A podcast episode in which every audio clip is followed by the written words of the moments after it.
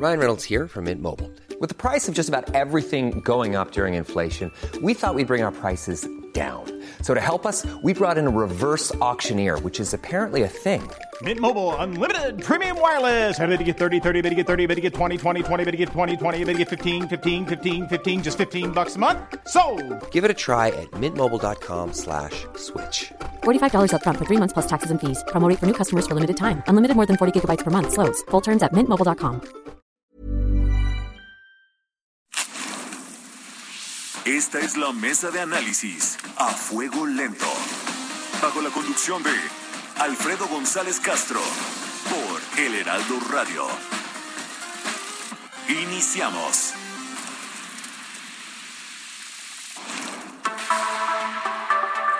Son las nueve de la noche en punto, tiempo del centro de la República. Muy buenas noches, bienvenidas, bienvenidos a esta mesa de opinión. Les saluda su servidor y amigo Alfredo González Castro con el gusto de cada martes y decirle que estamos transmitiendo desde nuestras instalaciones acá en el sur de la Ciudad de México a través del 98.5 de su frecuencia modulada con una cobertura en todo el territorio nacional y en los Estados Unidos gracias a la cadena del Heraldo Radio. Por lo pronto lo invitamos a ser parte del análisis, la reflexión a través de nuestras redes sociales y también como cada martes saludo a mi colega y amigo Isaías Robles, quien me acompaña en la conducción de este espacio y nos va a platicar sobre los temas de hoy. ¿Cómo estás, Isaías? Muy buenas noches. ¿Qué tal, Alfredo? Muy buenas noches, buenas noches a todo nuestro público. Pues hoy hablaremos de diversos temas, todos ellos parte de la coyuntura nacional. Vamos a hablar de esta crisis por la desaparición de mujeres en Nuevo León. ¿Qué está pasando en esa entidad? El caso de Ebony, pues destapó una cloaca que está allí eh, latente. Abordaremos el tema. Vamos a hablar también de este asunto de los traidores a la patria, los que son señalados desde Palacio Nacional, los legisladores de oposición que votaron contra la reforma eléctrica. ¿Se configura o no el delito establecido en el Código Penal? Hablaremos con una constitucionalista del tema. También el Bitcoin en México. Estamos preparados para el uso de criptomonedas en nuestro país. Y por último, de una iniciativa que seguramente pues les va a interesar a todos los trabajadores en México, este tema de vacaciones dignas. México es uno de los países que tiene menos vacaciones al año durante todo el periodo laboral, así que eh, Movimiento Ciudadano está presentando una iniciativa que está a debate en el Senado, así que también abordaremos este asunto. Alfredo, aparte de los temas que abordaremos de aquí y durante los siguientes 58 minutos. Así es, Isaías, muy, muy importantes todos los temas, pero particularmente con el que arrancamos. Ya lo decías tú, Devani Escobar es una de las más de 300 mujeres reportadas como desaparecidas en Nuevo León en lo que va del 2022. Por desgracia, se sumó ya a la lista de las víctimas localizadas sin vida en los últimos 15 días. A raíz de los casos de Devan Escobar y María Fernanda Contreras, otra víctima de feminicidio, las denuncias por desapariciones de mujeres, niñas y adolescentes en Nuevo León comenzaron a multiplicarse. Al respecto, en el Heraldo Televisión, Mario, Mario Maldonado habló con Angélica Orozco, integrante de Fuerzas Unidas por nuestros desaparecidas y desaparecidos en Nuevo León. Vamos a escuchar y regresamos con nuestra invitada. Hay en total casi 1.800 mujeres desaparecidas. Son más de 6.000 personas desaparecidas en Nuevo León. Somos el cuarto estado con más personas desaparecidas justamente eso que comentabas, en el periodo de, búsqueda de Devani, nosotras documentamos seis casos de asesinatos de mujeres, en los cuales en uno de ellos eh, la familia fue quien eh, encontró a su ser querida desaparecida. Y bueno, para abundar precisamente en este tema se encuentra ya en la línea telefónica Eusebia González. Ella es encargada del despacho de la Secretaría de las Mujeres en el Estado de Nuevo León, a quien le damos la bienvenida y le agradecemos que esté en conversación con el público de A Fuego Lento. Eusebia, ¿qué tal? Bienvenida, muy buenas noches. Muy buenas noches, muchas gracias por la, por la invitación para tratar esos temas tan importantes y tan relevantes y estoy aquí a la orden para lo que se necesite. Doctora González, bueno, pues eh, la desaparición de mujeres en Nuevo León generó ya una crisis humanitaria. ¿Qué cifras tienen ustedes? Bueno, primero quiero hacer preámbulo en unas, en unas eh, situaciones.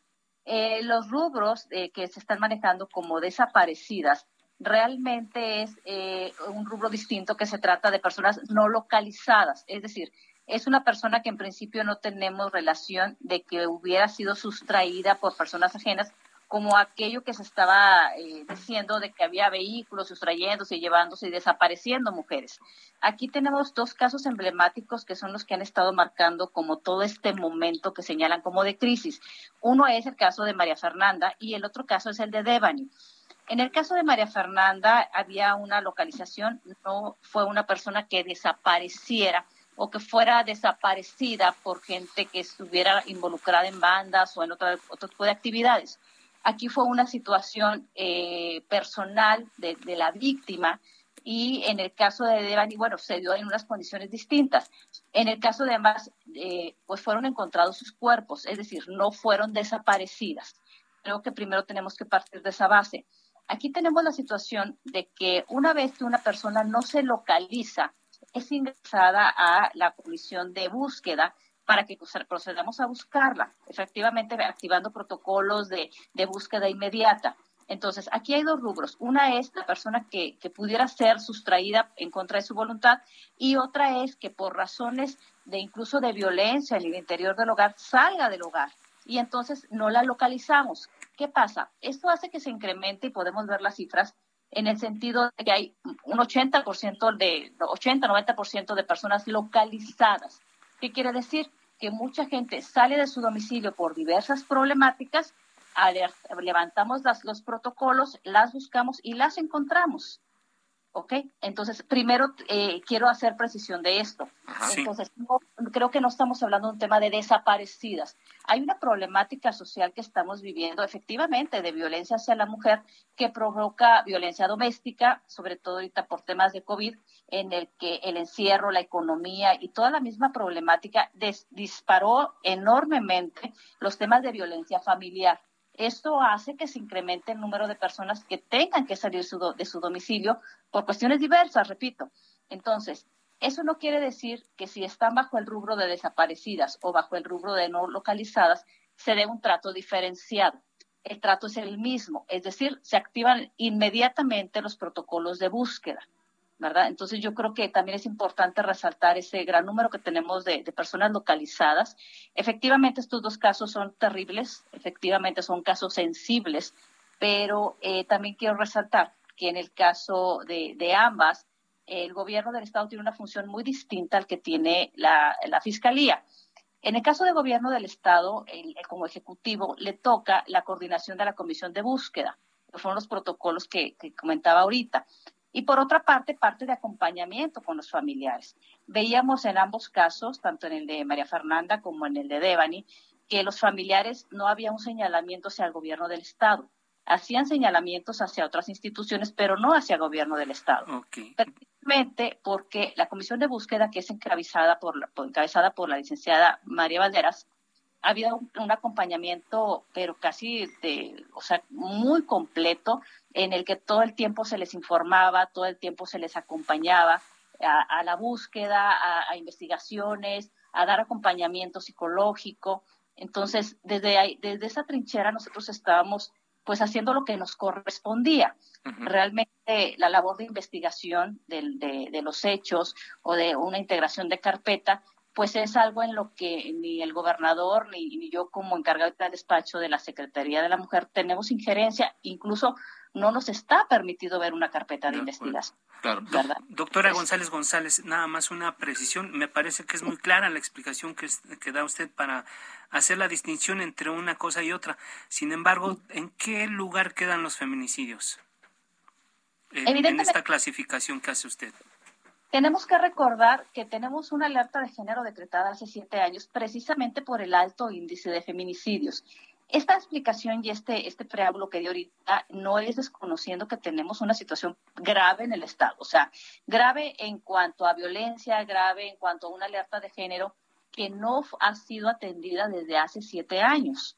Entonces, esta administración que, que tenemos eh, seis meses Ah, hemos estado, el, gobernador ha estado emprendiendo varias, varias acciones, eh, incluso sacó un decreto inmediatamente después de estos casos en el que reforzaba la seguridad, en el que duplicaba los presupuestos, pues para atender inmediatamente el tema. Evidentemente, como repito, lo que provocó que desde hace siete años tengamos decretada una alerta de género es el alto índice de feminicidios, ¿verdad? Entonces sí es un problema que tenemos, es un problema que, que se está atendiendo desde diferentes áreas. Este, repito, tenemos seis meses en, esta administración. Yo en lo particular acabo de ser designada. Entonces, eh, las estrategias están y las estamos llevando a cabo precisamente para que ya no sucedan este tipo de cosas. Así es. Doctora, en esta diferenciación que usted nos hace, ¿nos podría dar cifras? ¿Cuántos casos de feminicidio se han registrado en lo que va de la administración del gobernador Samuel García? ¿Cuántas son desapariciones y cuántas son producto de otro tipo de temas como los que usted nos comenta, que quizás son personas que están huyendo de su hogar por una violencia eh, intrafamiliar, en fin. ¿Tiene datos precisos de a cuántos, cuántos casos corresponden a cada uno de estos fenómenos? Sí, de hecho, yo creo que, que base de, las estadísticas lo que nos puede dar es el número de localizadas. Como de localizadas tenemos un 80%, ¿verdad? 85%. Entonces, ese mismo porcentaje, incluso toda esta semana, han sido mucho más el número de localizadas con vida, en, en, en, algunas en refugios, algunas con familiares. Entonces, ese 80% de localizadas nos dice, 85% de localizadas, nos dice que hay una problemática distinta sin dejar de desconocer ese 15%, ¿verdad? Entonces, ese 85%, esas cifras son las que nos hacen a nosotros entender que una problemática distinta a la que tenemos que atender. Eh, desde los núcleos familiares en los que está ocurriendo todo esto, todo lo que, repito, provocó en parte la pandemia, las adicciones, la frustración, la economía en la que mucha gente se quedó sin trabajo. Entonces, toda esa, eh, pues todo eso que nos acudió a todo el mundo, como el tema del COVID, influyó notoriamente, en temas de, que disparó gravemente la, violencia contra la mujer. Las estadísticas van en ese sentido. Un, 20% de las mujeres son localizadas, eh, son, son las únicas que no, no hemos podido localizar, pero que estamos buscando. Y el 80% es gente que regresa a su casa en, en perfecto estado de salud. En ese, en ese 15%, ¿qué, ¿a quién tienen identificada? ¿La delincuencia organizada, la trata de personas? Eh, eh, si hay un narcotráfico. Un, narcotráfico, hay un patrón de explotadores sexuales. ¿Qué están viendo en ese 15%? Ese 15% es un abanico de posibilidades. No podemos, no tenemos identificado, porque si así fuera, pues ya, ya hubiéramos actuado en consecuencia, ¿no? yo creo que es una serie de factores, es un abanico de posibilidades en los que lo mismo puede ser un accidente en el que no hemos podido localizar a la persona o una situación incluso de narcotráfico, una cuestión a lo mejor de, de una persona que decidió irse a otro lugar. O sea, realmente incluso algunas tal vez involucradas con otro tipo de delitos. Yo, no tenemos eh, en noticia, no tenemos una información fidedigna que nos permita relacionar el 15% como una sola causa de desaparición. No tenemos eso registrado de que hubiera, por ejemplo, una trata de personas yo no sé si uno de los casos puede estar involucrado en esos casos, si otro de los casos puede ser narcotráfico, eh, eso es lo que estamos investigando. Doctora ah, González, para ir cerrando su participación, en el caso de Bani y en el caso de María Fernanda, es evidente la, la falta de resultados de la Fiscalía General, del fiscal general. Sin embargo, parece que políticamente, legalmente es imposible que rinda cuentas el fiscal general. ¿Cómo califica usted el papel de la Fiscalía del Estado? Sobre todo con dos casos muy, muy, que de alto impacto, como le llaman. Yo creo que aquí es muy importante recordar cuál es la función de la Fiscalía. La función de la Fiscalía es, no puede, y bueno, esto es sin justificar lo que pudiera no existir, porque repito, nosotros no tenemos acceso a la carpeta.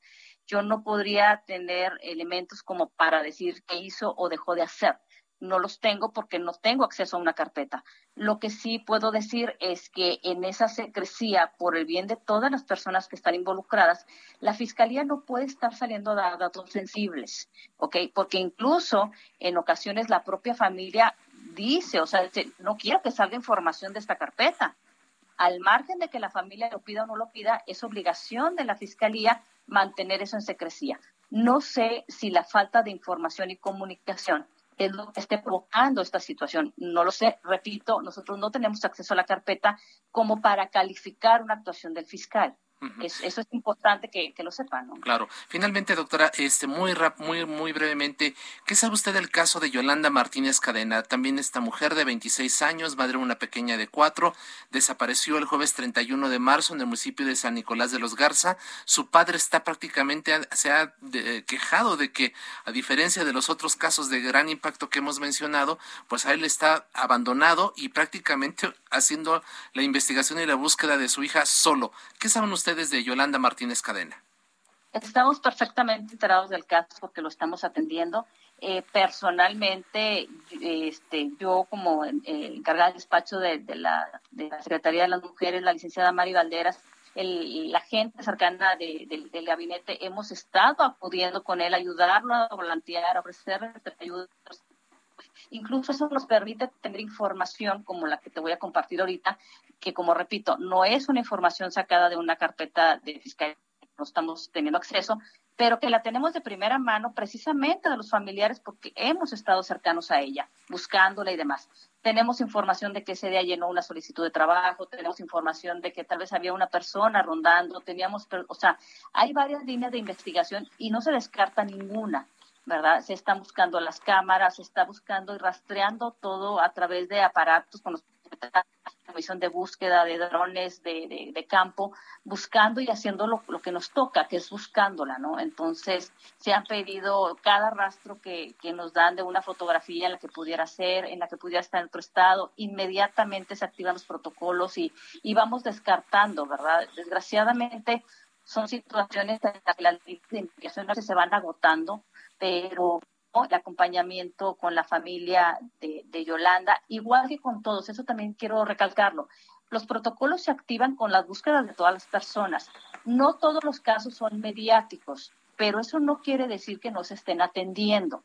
Es como en el caso de las recompensas. Decían, es que solo se entregó, se pedía recompensa para quien ofreciera eh, información en el caso de Devani. No, la recompensa es para todos y no es una recompensa que salga de la bolsa, digamos, de los familiares de la víctima. Esto sale de gobierno.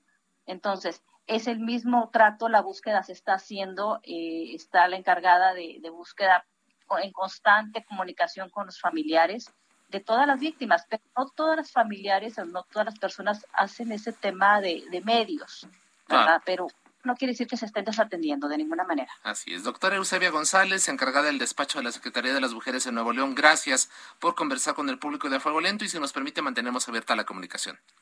Claro que sí, al contrario, muchísimas gracias a ustedes por permitirme aclarar estos puntos que creo que son convenientes que, la sociedad sepa y quedo a la orden para cualquier otro tema en relación a esto que, quisiéramos, que quisieran aclarar, estoy a la orden. Así es, muchas gracias doctora, gracias. 9 con 17. A fuego lento.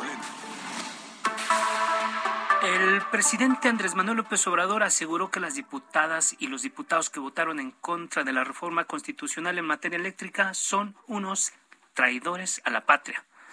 Haciéndole segunda, el líder nacional de Morena, Mario Delgado, confirmó que se presentará una denuncia ante, ante la FGR y así lo dijo. Vamos a escuchar y regresamos con nuestro siguiente invitado. Hemos consultado a nuestros abogados y coinciden en que sí podemos presentar una demanda por el delito de traición a la patria, sustentado en el artículo 123 del Código Penal Federal, contra los 223 legisladores que votaron en contra de una reforma que trataba de regresarle la soberanía del sector eléctrico a nuestro país. Y bueno, el coordinador de los diputados de Morena, Ignacio Mier, habló incluso de un paredón, un paredón público en el que serían fusilados de manera pacífica dice él, estos 223 diputadas y diputados de oposición que votaron en contra de la reforma eléctrica. Y bueno, para hablar del tema, hacemos ahora contacto con la doctora Laura Patricia Rojas Amudio. Ella es investigadora asociada y fundadora del Instituto para el Fortalecimiento del Estado de Derecho AC. Doctora, ¿qué tal? Bienvenida, muy buenas noches. Buenas noches, Isaías. Buenas noches, Alfredo. Y buenas noches al auditorio. Gracias, doctora Rojas. Desde su punto de vista, en este caso se configura el delito de traición a la patria que establece el artículo 123 del Código Penal Federal. Pues definitivamente es un tema muy complicado. Y contestando directamente a la pregunta es definitivamente no. Eh, recordemos que el derecho penal es aplicable de manera estricta conforme lo establece nuestra Constitución. No puede ser aplicable por analogía. Y si leemos el tipo penal eh, que contiene el delito de traición a la patria, ninguna de las hipótesis encuadra en la eh, en el comportamiento de los diputados. Voy a hacer, eh, voy a tratar de explicar por qué no se configura. no olvidemos que los diputados tienen en su función como legisladores y como representantes una facultad de inviolabilidad de sus opiniones. El artículo 61, ¿no? El artículo 61 de la Constitución, que señala expresamente que las opiniones que manifiesten en el desempeño de sus cargos son inviolables. Entonces, si partimos de eso, los diputados que hicieron rechazar una iniciativa que mandó el presidente de la República en relación con la reforma en materia eléctrica.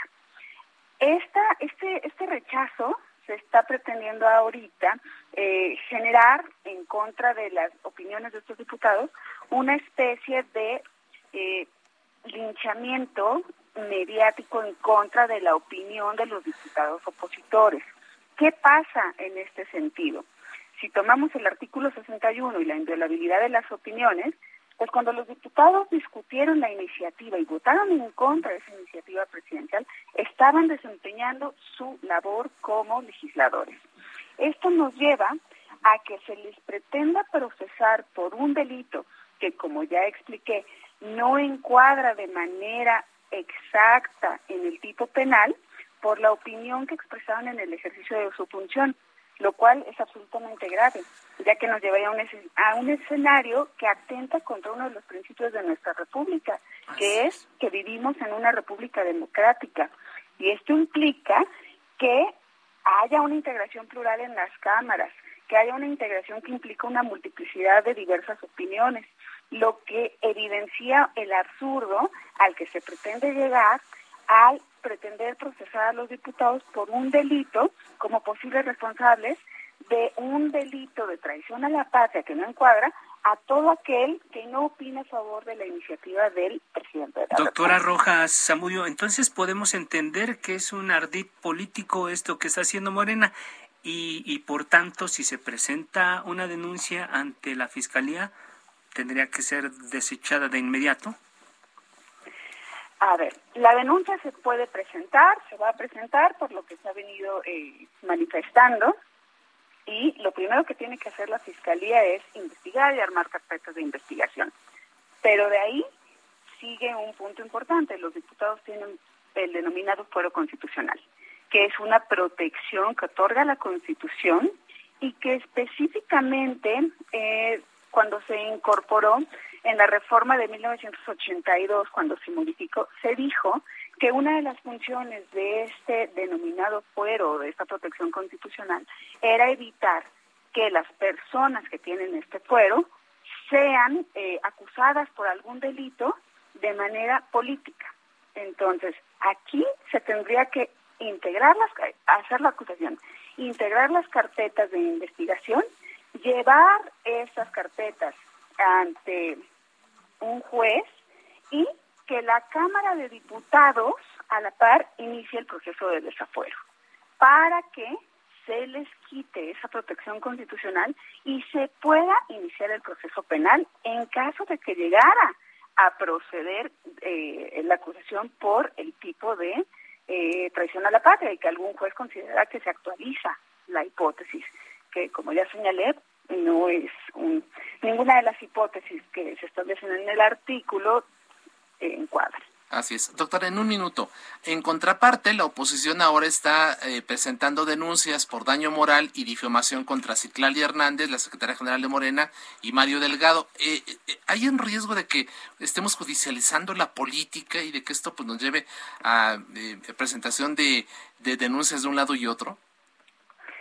Tenemos un problema que en efecto, y como bien lo dicen, se está judicializando, una situación que además de ser política, se está llevando a un plano mediático, ¿no?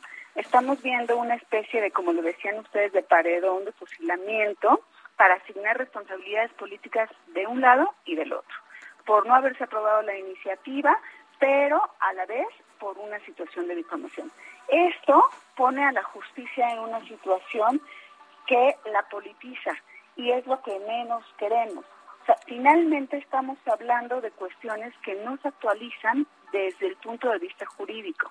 Simplemente están actuando desde un punto de vista mediático y están capitalizando intereses políticos. Claro. Doctora Laura Patricia Rojas Amud, investigadora del Instituto para el Fortalecimiento del Estado de Derecho, muchísimas gracias por participar esta noche con nosotros. Le mandamos un fuerte abrazo.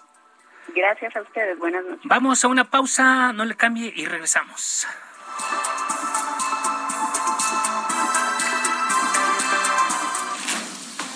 Siga en la polémica por El Heraldo Radio, con los que saben de política y la desmenuzan. En la mesa de análisis, a. Hey, it's Ryan Reynolds, and I'm here with Keith, co star of my upcoming film, If, only in theaters, May 17th. Do you want to tell people the big news? All right, I'll do it. Sign up now and you'll get unlimited for $15 a month in six months of Paramount Plus Essential Plan on us. Mintmobile.com slash switch. Upfront payment of $45 equivalent to $15 per month. Unlimited over 40 gigabytes per month. Face lower speeds. Videos at 480p. Active Mint customers by 531.24 get six months of Paramount Plus Essential Plan. Auto renews after six months. Offer ends May 31st, 2024. Separate Paramount Plus registration required. Terms and conditions apply if rated PG. con Alfredo González Castro. Regresamos. Siga en la polémica por El Heraldo Radio, con los que saben de política y la desmenuzan. En la mesa de análisis, a fuego lento, con Alfredo González Castro. Regresamos. Son las nueve de la noche con 30 minutos, hora del centro de la República. Volvemos a la mesa de opinión a fuego lento. Les recuerdo que estamos transmitiendo totalmente en vivo por el 98.5 de su frecuencia modulada desde la Ciudad de México a todo el territorio nacional y al sur de los Estados Unidos gracias a la cadena de El Heraldo Radio. Isaías, estamos de regreso a la segunda parte de esta mesa de análisis con un tema muy bueno, interesante, pero muy importante. Así es, Alfredo. Hoy en el Senado de la República se puso en operación un cajero de Bitcoin que opera con fines educativos para mostrar cómo funciona esta criptomoneda. José Rodríguez, el eh, director de Talentland, explicó que el cajero de Bitcoin pertenece a la firma Chainbytes y mostró cómo opera. Vamos a escuchar cómo se escuchó ya la forma en que opera esta en el Senado de la República. Parece ya detectó el billete, que no es falso, eh, la cantidad lo lee y aquí está la transacción y aquí está el recibo y entonces los bitcoins se va a mandar a la cartera que ahorita ya escaneó de él. ¿Esta cartera cómo la obtienes? Esa cualquiera puede abrir una cartera de Bitcoin. Hay diferentes aplicaciones en las cuales se puede ver. Una, algunas pueden ser, por ejemplo, en un sitio de intercambio, pero hay muchas eh, aplicaciones donde tú puedes bajar eh, diferentes carteras dependiendo si eres iOS o Android. Y ahora nos, nos, enlazamos vía telefónica con Osvaldo Reyes, el ex experto en blockchain y criptomonedas. Bienvenido, muy buenas noches, Osvaldo, ¿cómo estás? Muy bien, mis estimados Alfredo Isaías, un gusto para mí estar aquí con ustedes en vivo y gracias por la atención de, invitarme a platicar un ratito. Un tema del que se ha hablado mucho últimamente, pero creo que no todo mundo entiende con mucha facilidad. ¿Por qué no nos dices criptomonedas para domis? ¿Qué son? ¿Cómo funcionan?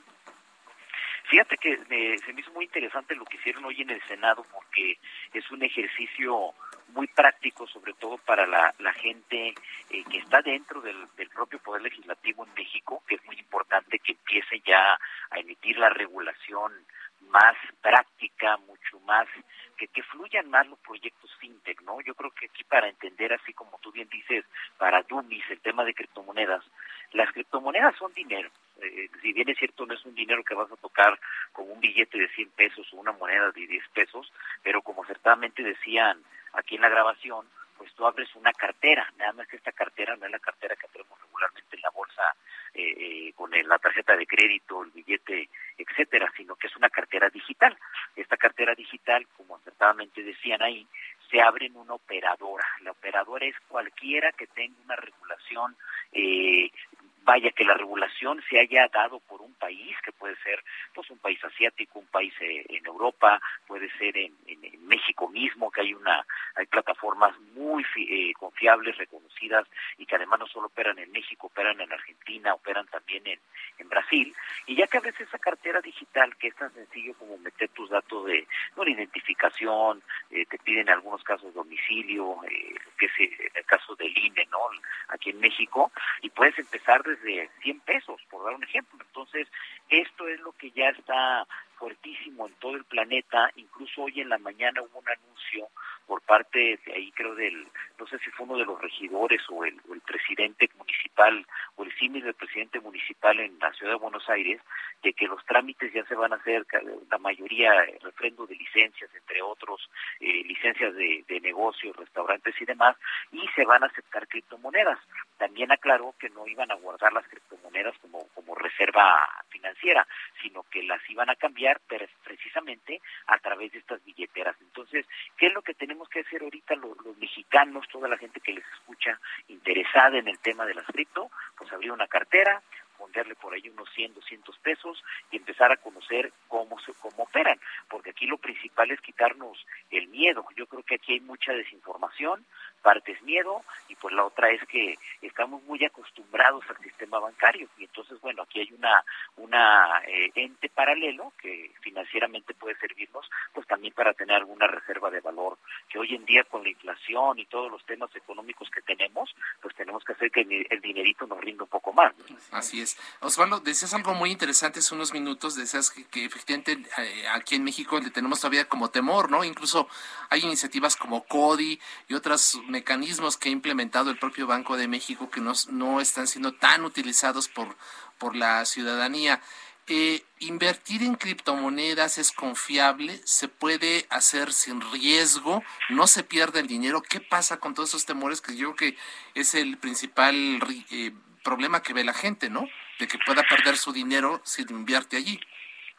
Sí, lo, lo que pasa es que precisamente en esa desinformación la gente cree que el dinero no es palpable, incluso eh, algunas personas a mí me han dicho eh, comentarios de ese no existe físicamente. es que exactamente, no, creo que no la toco, no la siento, bueno, que ese es el mundo digital, es como hoy por hoy, si ustedes se ponen unos óculos, que son esos lentes que crearon los de Meta por ahí para los nuevos metaversos, eh, puedes tú entrar y puedes tener aplicaciones, por ejemplo, para boxear, para hacer meditación, para tener juntas de trabajo, que es algo que la gente desconoce, y las aplicaciones, eh, todo esto está en el mundo de la blockchain. Eh, la mayoría de programaciones ya están ligadas a la blockchain. Entonces, ¿por qué es bien importante que sí les perdamos ese miedo y le tengamos esa confianza ¿Y por qué sí, sí son seguras? Primero, porque en México existe una regulación fintech. Somos de los pocos países. Yo acabo de estar ahorita en Miami, en la Bitcoin Conference, en la, del 6 al 9 de, abril se celebró esto. Y, una de las prioridades para todos los países es precisamente ya las regulaciones, eh, Unión Europea, en Medio Oriente, eh, precisamente en, los Estados Unidos hay regulación en, por estados y la federal. Entonces, es una prioridad. ¿Qué tenemos que hacer? Buscar una plataforma, precisamente que esa wallet, que esa cartera eh, pueda tener eh, yo movimiento con ella a través de una plataforma segura, reconocida legalmente. En México existe y en otros países también. Entonces, al hacerlo así, tú tienes la confianza de que vas a poder ejecutar legalmente el, eh, cualquier reclamo en grado caso que tengas un problema de un fraude, de que te hayas equivocado en el envío de, de criptomonedas porque hay que utilizar una, un código que está integrado por 34 dígitos, que esa es la dirección pública famosa, que eh, la ventaja que tiene todo esto, mi estimado Alfredo Isaías, es que esa transacción es pública, o sea, no puedo engañar a nadie. Si yo quiero, quiero, eh, eh, vamos a suponer que yo le debo a Alfredo 500 pesos, ¿no? Y me dice, oye, pues págame, ah, pues ahí te va, Alfredo, ya te pagué con cripto. Pues, no te hace Alfredo, oye, pues a mí no me ha llegado nada a mi cartera, ¿no? ¿Cómo no, Alfredo? Ya te, ya te deposité.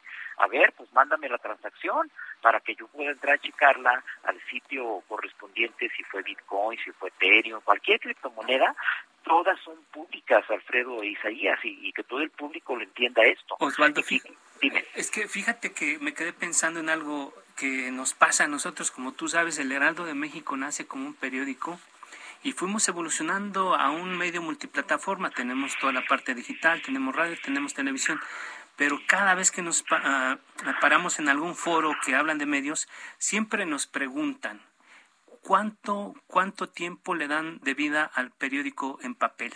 Y aquí la pregunta es, ¿cuánto tiempo tú le estás dando de vida al papel moneda? ¿En cuánto tiempo va a dejar de existir? Sí, fíjate que te, voy a contestar primero la, la, segunda parte de eso. Es bien interesante estar con ustedes hoy en la noche, por eso me encantó la invitación, de verdad se los agradezco, porque precisamente Gracias, gracias. Precisamente los metaversos, ustedes yo creo que van a ser de los primeros en entrar. Y hay metaversos, que eso lo, lo entienda la gente, o si quieren en otra ocasión lo platicamos, que son gratuitos, eh, mi estimado Alfredo Isaías. Y entonces yo puedo empezar a hacer negocios en los metaversos y empezar a experimentar. Yo creo que por ahí vamos a empezar a perderle el miedo como punto número uno. Y dos, referente al, tema de la, de la moneda física, pues yo creo que ya está desapareciendo. No sé ustedes, pero yo tengo hijos y si a mi hija o mi hijo le doy 500 pesos en cash, me, tuerce la cara. Me dice, no, espérame, mándamelo a la tarjeta. O sea, yo como voy a estar cargando dinero, olvídate, yo con mi tarjeta pago en donde sea y, ni siquiera la meto ya al, a la maquinita, ¿no? La, es este, ya ven que ya están sincronizadas Entonces, pues yo creo que todavía el dinero, tal vez para nosotros que somos otra generación, a lo mejor de los 70s, 80s. Por ahí más o menos. Por ahí, andamos, ¿no? Por ahí andamos, por ahí andamos. Entonces va a ser muy diferente ya con los jóvenes. Entonces yo creo que el papel empieza a desaparecer. Tan es así que, por ejemplo, en China, pues es muy escaso el efectivo. ellos ya en particular, pues prácticamente no usan efectivo. Todo esto por, la aplicación de WeChat o por medio de Alibaba, que ya también tiene esta función. Entonces, pues yo creo que el dinero ya en tres años, cinco años máximo, eh, va a pasar a ser para, la, para las famosas numismáticas y, y coleccionarlo, ¿no? Así es. Eh, hablando tú de atendientes de llamado, Cris, vamos a quitarnos el miedo todos para empezar a utilizar este tipo de, de y realizar este tipo de operaciones. Eh, ¿Cómo, a ver, cómo, cómo elegimos una, una plataforma que sea segura, en el cual nosotros, como tú bien dices, vamos a ponerle 100, 200 pesos, 500 pesos? ¿Por dónde? ¿Cómo empezamos? ¿Dónde, ¿Dónde están esas plataformas? ¿Cuáles son? ¿Cómo podemos identificar que son seguras o no? ¿Qué, qué criptomoneda elegir? Hay el Bitcoin, pero ¿cuántas más hay? A ver, ¿qué, nos dices a eso?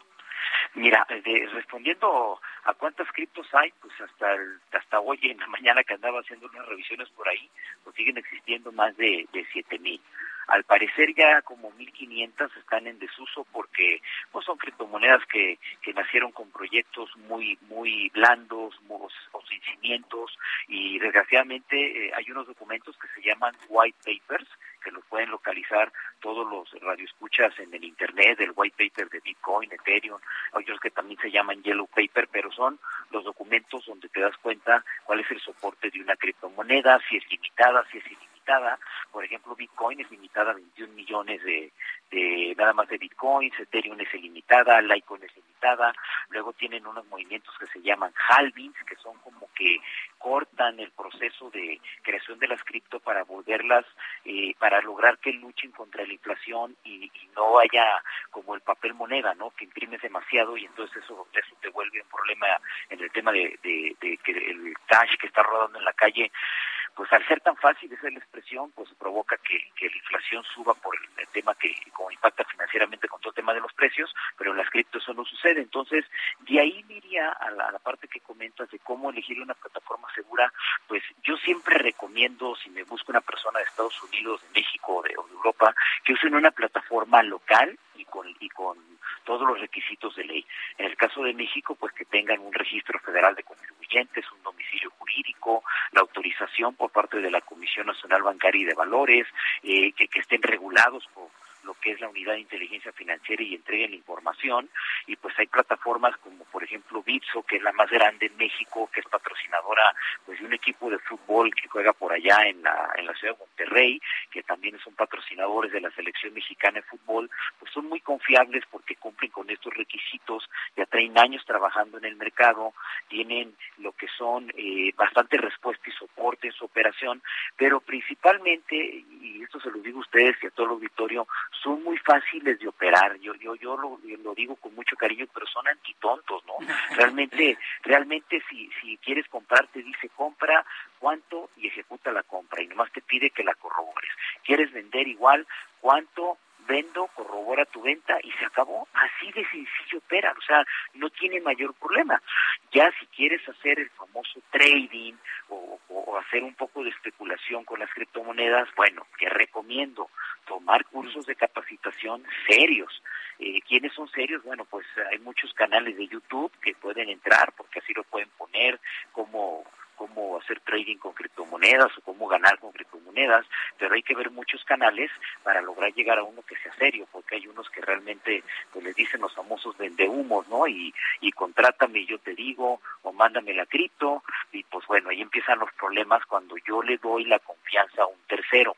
En el mundo de las criptomonedas te pueden fraudear muy fácil porque, porque precisamente esta desinformación, pero yo siempre le digo a la gente, yo prefiero esperar, le llaman el hold, el, el, guardar tus monedas y que el solo que el tiempo me favorezca porque en el tema de criptomonedas hay hay muchos movimientos que la gente le dice que hay mucha especulación pero no es que haya especulación.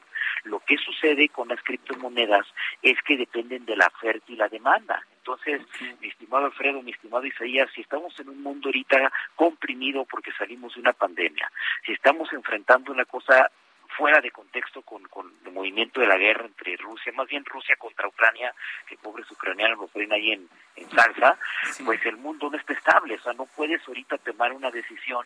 Eh, eh, pongo un ejemplo real, me buscaba una persona la semana pasada y me dice, oye, pues vendí un departamentito, agarré por ahí una lana, lo quiero meter todo a criptomonedas. A ver, no. Yo creo que es diversificar, con un 25%, un 30% y lo demás déjalo algo de liquidez en el banco por cualquier emergencia. Si traes muy altas las tarjetas, pues también págalas, pero pero yo creo que decir, voy a meter todo mi capital al cripto porque le apuesto a que en sí, sí, exacto, le apuesto a que, como dice este Michael Saylor, ¿no? El CEO de MicroStrategy, guarden la lana cinco años las cripto, sí, estoy de acuerdo, pero ni todo tu patrimonio y por, y por eso el famoso dicho de que nunca ponga los huevos en una sola canasta. Todos los huevos en una canasta. Exactamente, entonces ir con calma, con tranquilidad, sí es un buen momento para comprar porque están baratas y yo creo que incluso van a bajar un poquito más en este trimestre eh, y más aún que ahora con lo que hizo el señor Elon Musk que compró Twitter va a estar va a estar buena la cosa el próximo semestre, entonces hay que ser cautelosos. Lo que sí estoy seguro es que para fin de año van a venir cosas interesantes porque vienen cuatro proyectos muy grandes de fondos cripto, eh, que son dos en la Bolsa de Valores de Nueva York, otro lo trae BlackRock, esta empresa gigantesca que sabemos que financia Medio Planeta y es dueño de Medio Planeta, y, y el otro es la tarjeta de crédito y el fondo que, que están haciendo en Gemini, que es la empresa de los hermanos Winklevoss. Yo creo que esos, esos cuatro proyectos van a marcar tendencia y va a ser un buen cierre de año, pero reitero, no es esto una cábala, no tengo yo tampoco la bola mágica como para que digan, ay, Osvaldo dijo en el programa y me ya pero a ver, todo es con cautela y viendo los números fríamente.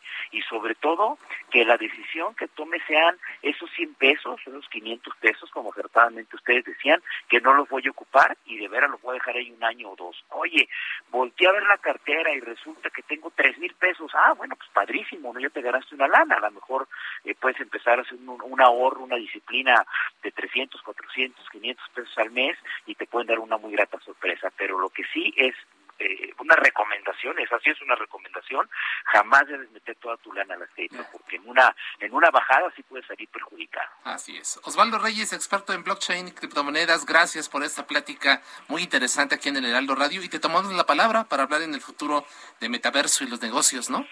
Yo creo que viene, híjole, ustedes seguramente van a marcar tendencia, porque el metaverso ahora vamos a tener el, programa de radio en vivo y, y en lugar de estar en cabina, pues van a estar a cada uno de ustedes en su, su casa, donde ustedes decidan, y nada más con el avatar vamos a poder transmitir. Vienen cosas bien interesantes en el metaverso. Yo, con gusto, cuando quieran, me, me llaman y, y nos ponemos de acuerdo, pero es un tema que le va a interesar muchísimo a la gente, sobre todo porque se van a abrir muchos canales educativos gratuitos y la cultura es muy importante, la cultura en el tema de educación, eh, cualquiera debemos de, de, tomarla y más cuando viene gratuita. ¿no? Así es. Osvaldo, muchas gracias. Un abrazo. Abrazo y buenas noches para todos. Hasta 9, 9.48. A fuego lento. México es el país en América donde los trabajadores tienen menos días de vacaciones pagadas, según un informe del Centro de Análisis de Políticas Mundiales, WPAC por sus siglas en inglés. Esta institución documentó que en México en promedio se dan a los trabajadores seis días de descanso al año, cantidad semejante a Nigeria, Tailandia, Filipinas y China. En contraste, Cuba, Perú, Brasil, Nicaragua y Panamá dan 30 días de descanso a sus trabajadores. Es la misma cantidad que en países europeos como Austria, Francia y España. Y por eso precisamente Movimiento Ciudadano presentó en el Senado una iniciativa de vacaciones dignas. Escuchemos las posiciones de Napoleón Gómez Urrutia, presidente de la Comisión del Trabajo, y a Patricia Mercado, también de MC, y regresamos con nuestro siguiente invitado. Tenemos una oportunidad única para sentar las condiciones idóneas para promover el descanso, la salud, la recreación, la convivencia familiar, así como la reducción del ausentismo y la mejora de la productividad en general. Las vacaciones tenemos que verlas como este derecho al tiempo libre que tenemos las y los trabajadores y no como un privilegio. Y bueno, damos la bienvenida a Rodrigo Cordera, él es integrante del Consejo Nacional de Movimiento Ciudadano y uno de los promotores de esta iniciativa de vacaciones dignas. Rodrigo, ¿qué tal? Bienvenido, buenas noches. Buenas noches, muchas gracias por la invitación y un saludo afectuoso a ustedes y a todo el auditorio. Rodrigo, en México se trabaja mucho y se descansa muy, muy poco. Así es. Así es, así es. Eh, justamente a principios de enero nos escribieron varios usuarios de las redes sociales para contarnos sus experiencias en torno al cansancio y abuso de que no habían tomado vacaciones en muchos años y un grupo de amigos y de colegas del partido nos pusimos a investigar la letra del trabajo y vimos que estamos en, en los lugares últimos del mundo en cuanto a vacaciones y, y en torno a la concepción que tenemos del descanso y, y, estamos eh, somos un país impresentable en materia de derecho laboral. Entonces, logramos eh, armar esta iniciativa y se la presentamos al diputado Checo Barrera y a la, y a la senadora Patricia Mercado y pues de aquí para el Real. ¿Cómo afecta esta situación la competitividad de los trabajadores y también eh, pues causa problemas en la salud, no?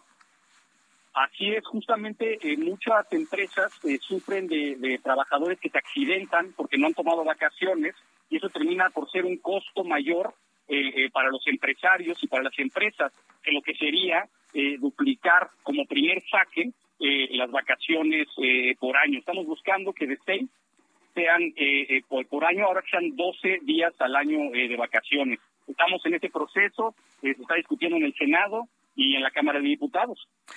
Rodrigo, hace, acaban de pasar las vacaciones de Semana Santa, Semana Santa y Pascua y muchos tuvimos la oportunidad de descansar. Sin embargo, bueno, tuvimos la oportunidad de descansar, pero no descansamos. Hay una idea de que el mexicano no sabe vacacionar, no sabe tomar este, los días de descanso. ¿Cuál es el diagnóstico que tienen ustedes? Porque incluso se habla de que esta falta de vacaciones ya genera problemas en la salud. Mira, en el Parlamento abierto que tuvimos, varias colegas y compañeros que nos fueron a, explicar la, gran problemática de, salud mental que, que refleja el no, no tener días de descanso es gravísima. O sea, somos el primer país del mundo con este nuevo síndrome llamado burnout, que ya este, digamos, el, el, preludio a la depresión. Y la depresión puede ser algo que sí llega a, causas mayores en la salud física y mental.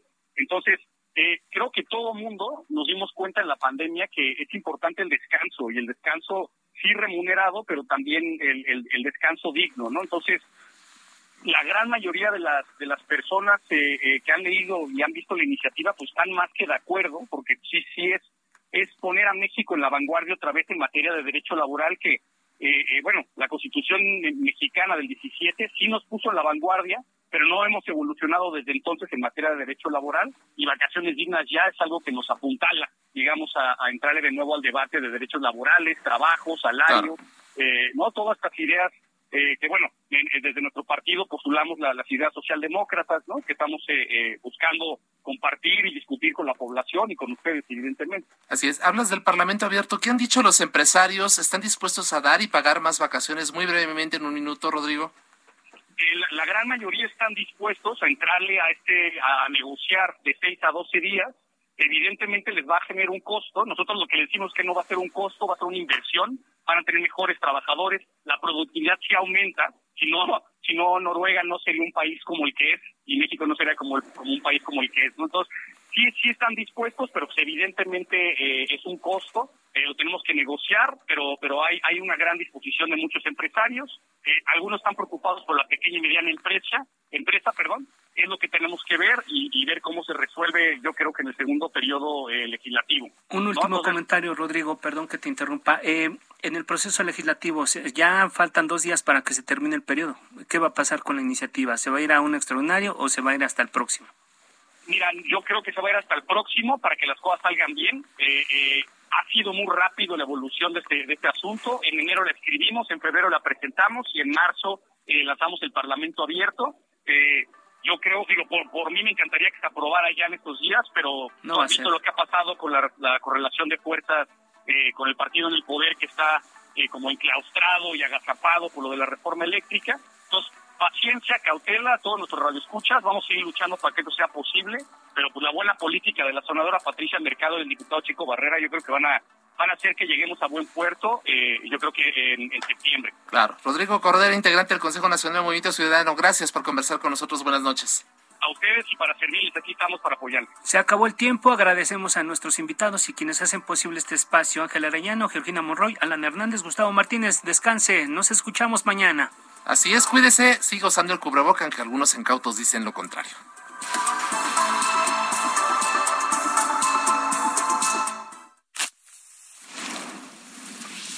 La polémica por hoy ha terminado. Le esperamos el próximo martes para que con los expertos analicemos la noticia y a sus protagonistas en la mesa de análisis a fuego lento por El Heraldo Radio con la H que sí suena y ahora también se escucha.